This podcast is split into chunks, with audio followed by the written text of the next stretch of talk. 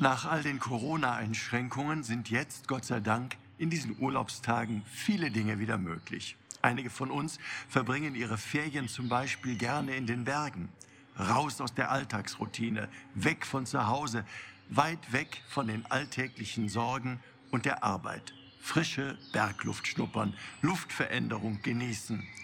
Und das gerade jetzt, wo wir doch immer noch Gesichtsmasken tragen müssen. Es tut ja auch gut, einfach mal all die Mühen und Sorgen des Alltags hinter sich zu lassen.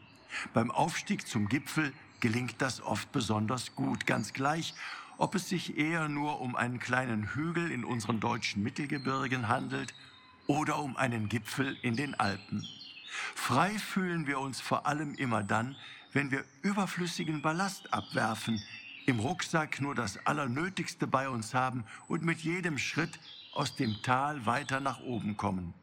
Autos und Häuser werden immer kleiner, die Aussicht aber immer großartiger. Bei einer Trinkpause schmeckt einfaches kaltes Wasser plötzlich köstlicher als jeder teure Wein. Das eingepackte, selbstgeschmierte Brot und der Apfel sind ein wunderbarer Genuss für den Gaumen. Es braucht hier oben auch keine weichen Sofakissen. Die allereinfachste harte Holzbank reicht völlig. Und wenn dann noch die warme Sonne den Rücken wärmt, plötzlich spüren wir, wie wenig wir eigentlich zum Leben brauchen, wie frei und unbeschwert wir uns in der Nähe der Gipfel fühlen, wie weit und wie klar wir hier oben alles im Blick haben. Unter dem Gipfelkreuz sehen wir nicht nur klarer, im Idealfall spüren wir auch etwas von der Größe und Schönheit Gottes. Gerade der Abstand bringt uns die Dinge oft näher. Schon zu biblischen Zeiten galten Berge als Orte, wo man Gott und dem Himmel ein wenig näher ist.